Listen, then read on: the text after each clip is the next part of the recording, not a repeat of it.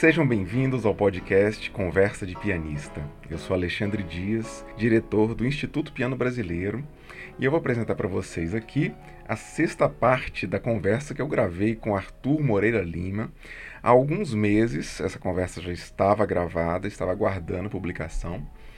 Ah, e eu já deixo aqui meu agradecimento imenso a Arthur por ter compartilhado com a gente tantas memórias preciosas. Nessa parte, ele falou sobre o disco de Chopin que ele gravou pela Marcos Pereira, em 1976, também sua ligação com o Japão nessa época, uh, e também é como que começou sua, sua ligação com músicos populares e outros tipos de repertório, e o que acabou gerando muitas críticas sobre ele, como que ele lida com isso. Uh, nessa época, ele fala como que foi sua volta ao Brasil, em meio a uma plena carreira de sucesso internacional e como que ele começou a gravar outros discos pela Marcos Pereira, Quarupi, uh, e seu encontro com Valdir Azevedo, uh, com Radamés Inátali, por quem ele tem imensa admiração, e também o grande Laércio de Freitas, que fez os arranjos para o disco que ele gravou com músicas de Astor Piazzolla. Por fim, ele mencionou também sua parceria com Elomar. Antes de prosseguirmos para a entrevista, quero deixar o convite para se tornarem assinantes do Instituto Piano Brasileiro. O IPB existe exclusivamente graças às contribuições mensais de nossos assinantes. Basta acessar catarse.me barra Instituto Piano Brasileiro. É possível contribuir com qualquer valor mensal e os assinantes recebem todo mês um álbum em formato digital com 10 partituras raras brasileiras para piano. Vamos à entrevista. Arthur Moreira Lima, novamente um grande prazer conversar com você. Aqui prazer na meu. sexta parte de nosso depoimento, do seu depoimento ao IPB. Te agradeço muito, seja muito bem-vindo. Obrigado, boa noite a todos. É um prazer continuar a nossa conversa. Né? Maravilha. Arthur, no, último episódio, a gente parou ali nos LPs que você gravou de Nazaré, os históricos LPs, é, eh, pela Marcos Pereira. O primeiro LP duplo foi em 75, e o segundo LP duplo. 76. É, 76? É, é. é 77, é. né? É, é. Foi 70, 76, 77, né? É, Os dois LPs.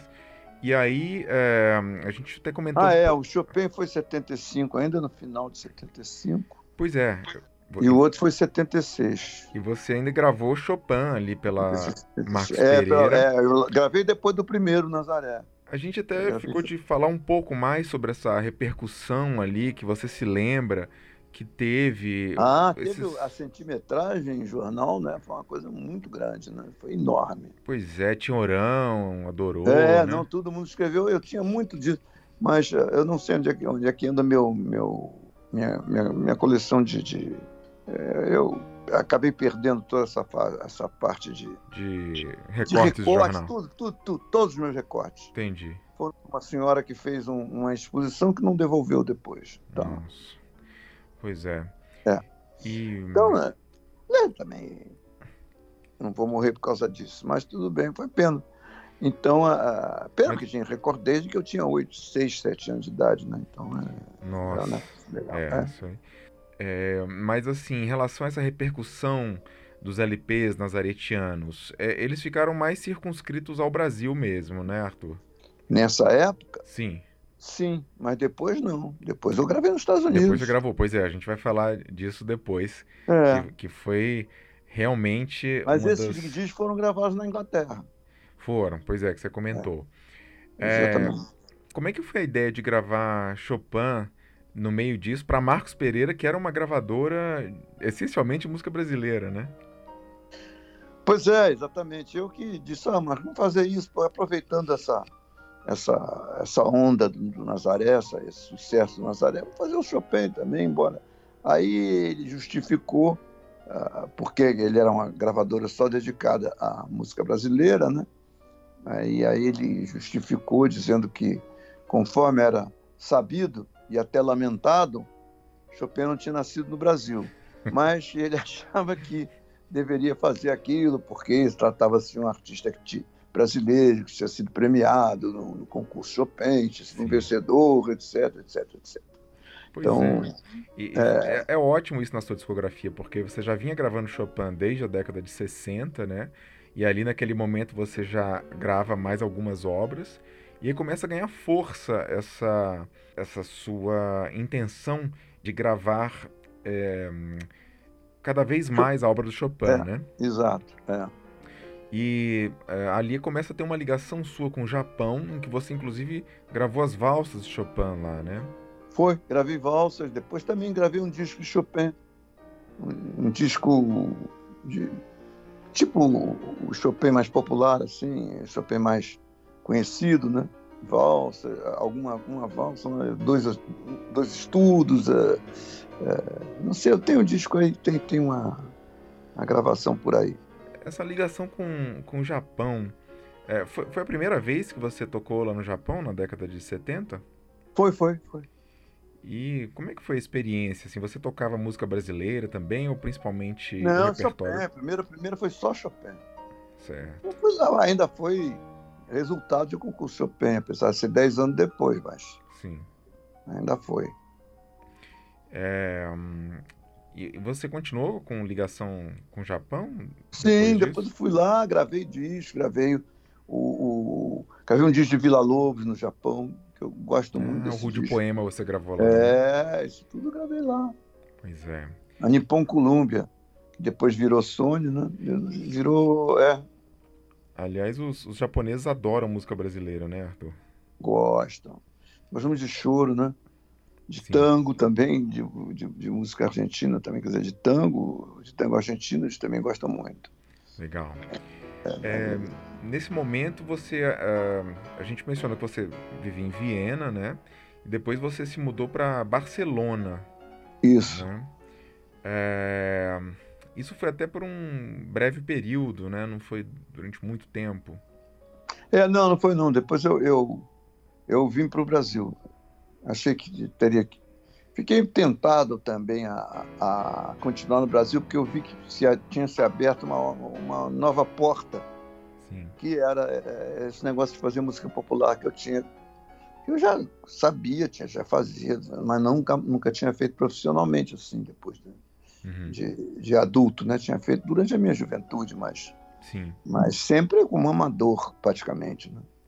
E colocar isso no, no, no, campo profissional é que foi um desafio, foi. No livro é Inclusive, é mencionado. Ah, muita gente não gostou, você sabe que as pessoas são extremamente é, quadradas e limitadas às vezes na sua na sua opinião sobre as coisas, no seu julgamento, Sim. né? E então muita gente torceu o nariz para isso, para fazer você... música popular e tocar com, com, com com músicos populares, que são tão bons quanto os clássicos, só que em outra, em outra especialidade, né? Claro. Então, é... Mas, é, mas é curioso isso, né, Arthur? Porque, por exemplo, na década de 80... Meu querido brasileiro é colonizado, né? Você precisa ver isso. É, pois é, você comentou isso no, no, outro episódio. Mas na década de 80, você gravou o terceiro concerto de Rachmaninoff, isso em 84. É uma das gravações mais espetaculares que eu já ouvi. É, no, na mesma época, você já estava gravando com Valdir Azevedo, com Sim, Elomar. Claro. Você gravou aquele Com Licença, o De Repente, é. com os é. Chorões. Mas tá ali, por exemplo, o Hack 3. É, é como se, é, para os seus críticos, uma coisa invalidasse a outra. Isso é estranhíssimo. Talvez. É, não sei. Mas eu não, não se eu fosse parar para ouvir, é, é, é direito de todo mundo criticar, etc. Não tenho, não vou é, deter a, a, minha, a minha corrida por causa disso, né? Poxa, Então, é, é, quem pensar, pensa assim, etc. Né? Porque é uma forma, é uma forma de você continuar dentro da música e tentar outras coisas dentro da música, não ficar no mesmo, na mesma coisa que estava ficando meio é repetitivo, né? Extremamente enriquecedor, Arthur. É, eu queria que você mencionasse uma coisa que eu vi no livro que eu achei interessante, que é você ter sido convidado para tocar em universidades em São Paulo. Você fez o circuito universitário ali. Isso foi o começo dessa, dessa nova linhagem ali é, você tocando é, com músicos populares também. Você se lembra dessa época? Como é que foi isso? Lembro, foi muito. Foi, teve bastante sucesso, foi, foi teve sucesso, foi, foi, foi, foi muito bem, bem encaminhado, entendeu? Foi que a que continuação de um caminho e que e deu certo. O que, que você tocava ali? E, inicialmente foi Nazaré Chopin, se não me engano. Sei.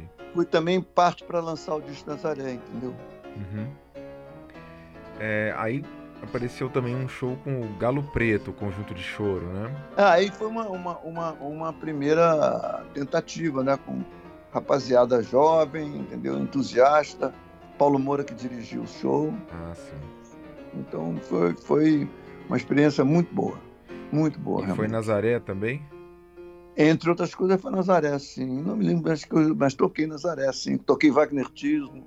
O Wagner fez um negócio chamado Choro de Mãe. Ah, é o É show uma de grande mãe. composição dele e eu e eu estudei para tocar nesse show. Olha que bacana. É, tem um LP muito interessante que é em comemoração, ah, se eu não me engano, aos 50 anos de carreira do Valdir, não, 30 anos de carreira do Valdir Azevedo, Talvez, é. né? E você toca ali com ele e até o lado B do LP é, é- é o Pedacinhos do Céu numa versão É. gigantesca, né? É, não, mas foi, foi, a- foi um improviso de hora que, que se fez. entendeu? Tem. Não foi editado, não foi cortado, não foi nada. Sim. Então, foi. Como é que foi esse encontro aí com o Valdir Azevedo, Arthur? Ah, eu fo- foi lá, não, foi em São Paulo mesmo. Cheguei lá e eu conheci praticamente na hora. Já, já tinha encontrado o Valdir, mas Sei. não. Foi praticamente, não teve ensaio, não. Nossa, Aquilo ali não teve ensaio, foi não. direto. É, Que coisa. é, eu acho isso ótimo, entendeu? Isso é muito bom. Na, isso desenvolve várias, vários, eh, vários habilidades ou talentos que você pode ter e, e não- e não tinha coragem de desenvolver, né? Sim. Bom, aí logo depois, ah, se não me engano, em 79, que é o ano em que você já volta para o Brasil. É, é, aliás, é até interessante mencionar. No livro você fala que você estava dando um concerto em Glasgow, na Escócia, e estava um É. frio. E, e você tocando para um monte de senhorinhas, né? E Não, você- tocando, não, tocando no- no- na grande sala de concertos de, de Glasgow. Sim. Glasgow do, entendeu? Não, aí né, eu vejo aquelas velhinhas na primeira fila, que é um pouco de concerto clássico na Europa, né? Sim. E, e não foi nada especial, não. Foi um, um- um- com o Royal Scottish Orchestra, Sei. com Sir Alexander Gibson, não me lembro, que- que eu toquei né, esse concerto. Era um concerto de Mozart que eu toquei. Ah, tá. E aí eu, eu, eu, eu, olhei e disse assim, o que, que eu estou fazendo aqui? Naquele vez em frio. É, pois é. é. Engraçado, porque quando, quando eu, eu, eu fazia turnês pela, pela União Soviética e Polônia, eu não tinha muito essa sensação. Mas depois, quando isso começou a se, refe- a se repetir em, em países diferentes, aqui, ali, acolá, entende? Sei. Você se acostuma com aquilo e, de repente, você se pergunta: o que, eu estou fazendo aqui? Por quê? E ao mesmo Não. tempo você, continu... você começou a se sentir mais necessário no Brasil. Ou o Brasil mais necessário para mim, né? Não sei. não, é, não sei. É, é, E estava tendo já uma ab- abertura também política, né? É, eu me senti participando dela com Nazaré. Nazaré foi parte dessa abertura cultural, Sei, quer dizer, a busca de raízes, etc. interessante. É, Arthur, eu queria que você falasse que memórias que você tem daquele show histórico que você deu com o conjunto Época de Ouro, que virou o LP Chorando Baixinho, um dos primeiros discos da Quarupi. Aquilo foi um, um show para os 30 anos da Cervenco, que era uma, uma com- companhia construtora. E a gente preparou o show para isso. Foi Sei. um show preparado para isso. Foi no antigo teatro do Hotel Nacional. Se lembra do Hotel Nacional? Lá. Que agora abriu de novo, né? Ficou anos aí, sei lá, houve um rolo qualquer de, de, de sei lá, de registro no- no- do imóvel, não sei, te- te- teve alguma, alguma confusão com, com o status do, do imóvel, entendeu? Da, do, do- sei lá. Eu, eu- foi, uma, houve uma série de contestações e tudo, e ele acabou ficando fechado, ou faliu, não sei. E agora ele estava aberto de novo, né? Agora ele abriu de novo, mas agora não sei se vai fechar de novo, não sei. Agora a gente não sabe nada.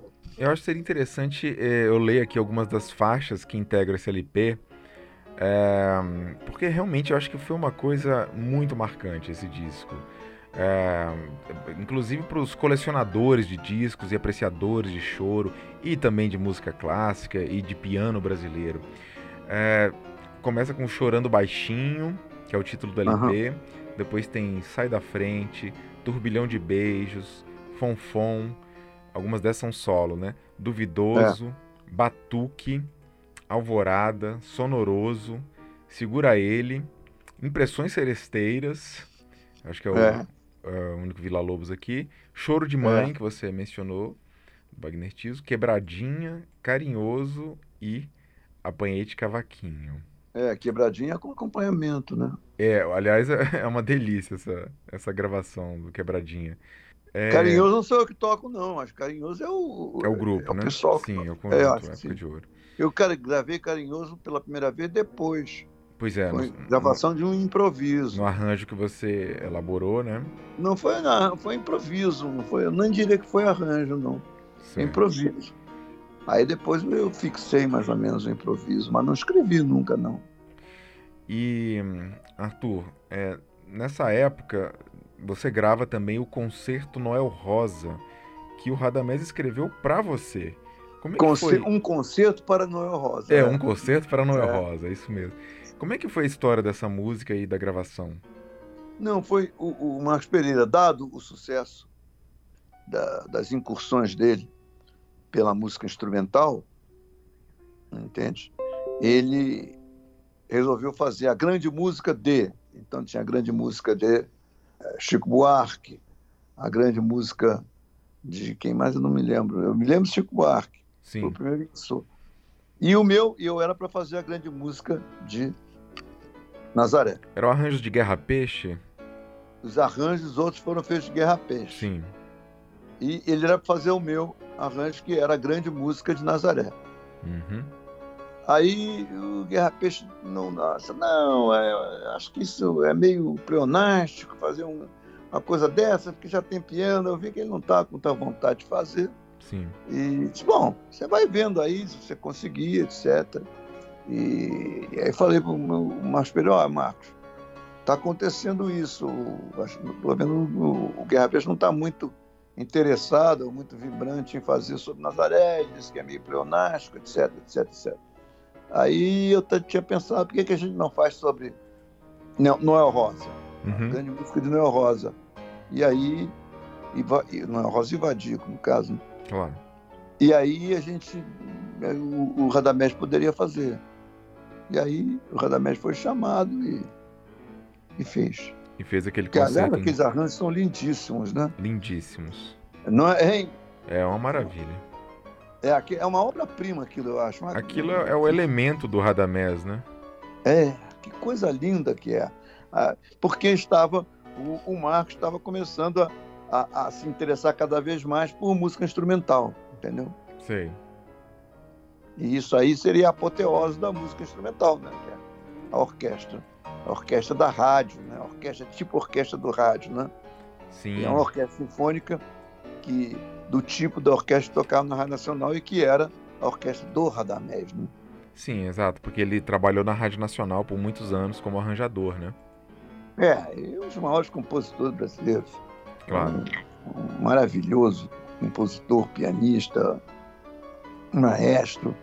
E, e uma facilidade incrível, de um bom humor, de, um, de uma leveza. A música dele sabe ser leve, né? sabe ser assim, é linda a música dele. Profissional, profissionalmente perfeita, né? Claro. É um, um grande compositor. Eu sou fãzinho. Aliás, para nós, músicos, instrumentistas brasileiros que tem um pé na música popular, ele é, é o máximo dos máximos, né? Ele é um, uma é. figura icônica realmente. E alguém que começou... O pessoal gosta de dizer, e aí estará dizendo com grande propriedade é grande, é propriamente uma figura icônica da, da música brasileira, o, o Radamés. E é alguém que começou tocando sonata de Liszt e concerto de Tchaikovsky, né? Ah, é, eu sei. Eu sei. Mas ele tem um. Daí vem o conhecimento enorme que ele tem de música. Né? Pois é. De composição. É, o, o, o Radamés se, se, destinava, assim, de uma maneira, a uma grande carreira de concertista. Sim. Entende? Mas aí ele quis casar, né? E, você conhece a biografia dele, né? Uhum. E aí teve que ganhar vida, de repente, veio a Revolução de 30, ele estava ele tava pleiteando uma bolsa de estudos para ir para a Europa, entendeu? Sim. Mas aí veio a Revolução de 30. Pois é. E nós ganhamos um dos maiores compositores é do século XX, né? E se ele fosse um, ser um pianista a mais, ia ser diferente, né? Mas ele ia, ele ia, continuar compondo, eu acho que ele ia compor também.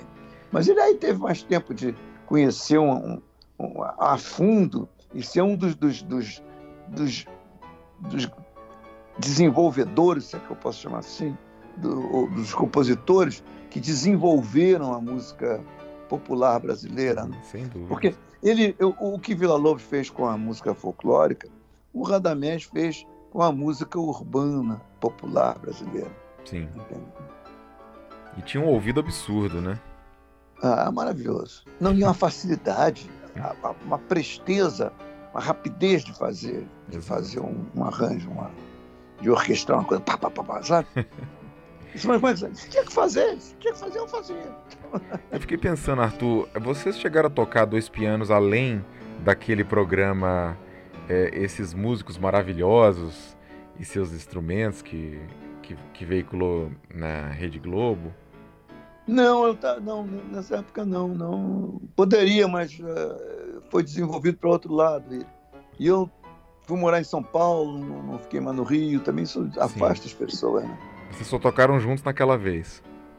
Eu nem me, é, mas ele regeu a, a, ele me regeu várias vezes, me regeu no municipal, me regeu, não é. Não. Ah, interessante. Você podia relembrar essas vezes em que ele te regeu? Não, ele regeu, ah, não, não lembro não, eu acho que regeu no municipal um concerto. Sim. Qual, qual obra? Essa. Ah, o próprio concerto para Noel Rosa, né? É. Certo. Você convivia com ele, assim? Você conversava bastante com ele? Não tanto quanto eu desejaria ter conversado, mas. Uhum. Mas conversava, claro. Era uma pessoa muito fácil, muito. Muito calorosa, muito engraçada, muito bem-humorada. Legal. Arthur, nessa época que você conheceu também um outro gigante, que é o Laércio de Freitas. Pois é, esse aí é, é um, um dos monumentos da nossa música e, e, do piano brasileiro também.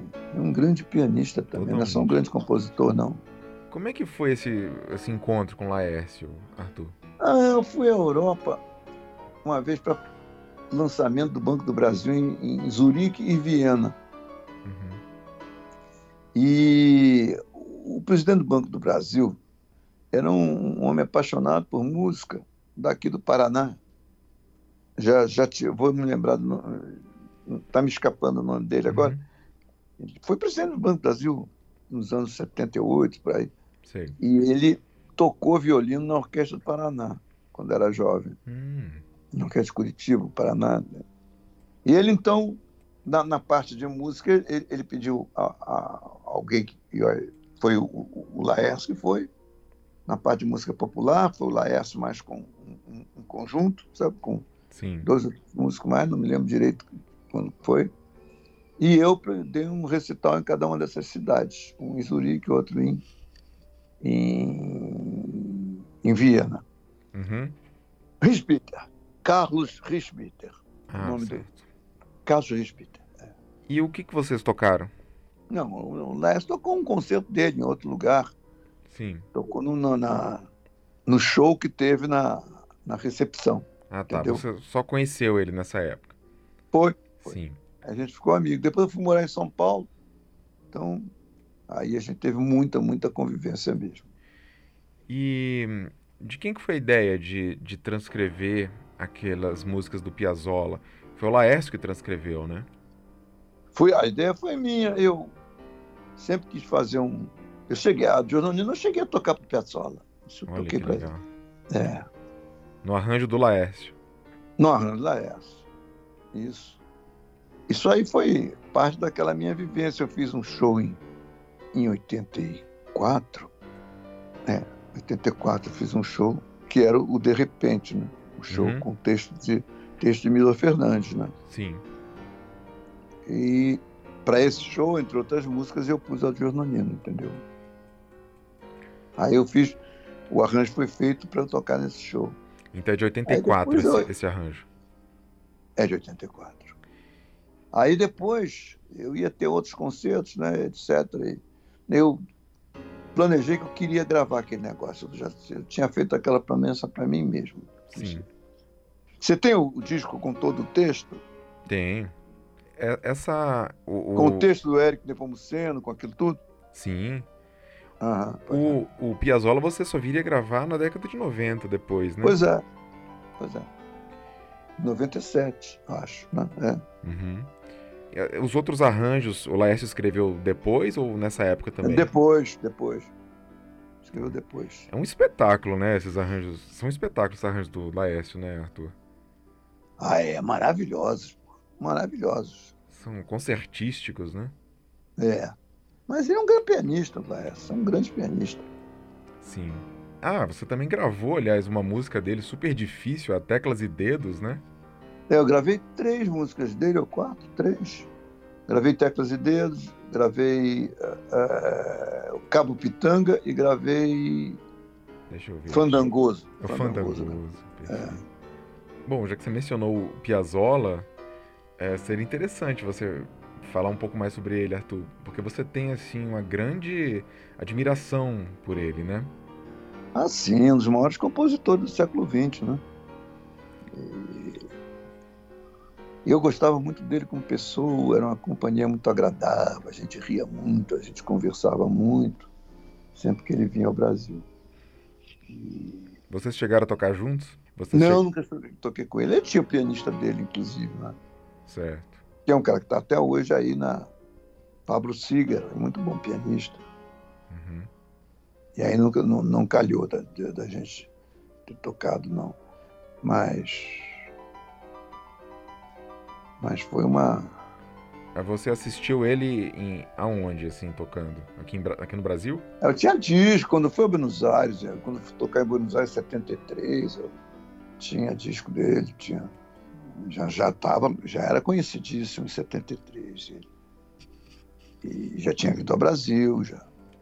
Certo. Eu fui a Buenos Aires algumas vezes. E, Nos, nos anos 70, 80, eu fui- toquei várias vezes na Argentina, para aqui, para ali. e, e em que momento que você tocou pra ele, o Adios Nodi- Adios Nonino? Olha, ele- eu fiz um, um concerto, quer quer dizer, o, o, o Adios Nonino eu fui, toquei em 80. Foi quando ele veio ao Brasil em 86, se não me engano. E ele assistiu a um, show, um recital seu? Não, não, nunca, nunca assistiu. Ah, eu toquei já, tinha tocado para ele, em casa. Assim. Eu morava na Urca nessa época. Ele veio, vinha à minha casa sempre e estudava, mostrar para ele as coisas, certo? Ele tocava Uma piano? figura. Hein? Ele, ele não, ele, ele compunha ao piano, Hum. entendeu? Mas tocava, tocava como compositor, né? E, e tem uma peça até que ele compôs. Foi pra você? Foi. Uma peça que ele, que ele me dedicou. Chama Tango Prelúdio. Ah, que bacana. Tá no meu disco. E você gravou depois naquele CD, né, de Piazzolla. Exato. Maravilha.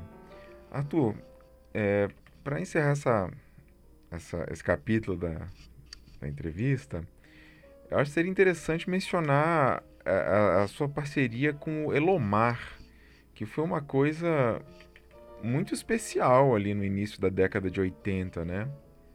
Foi, claro. Foi, foi.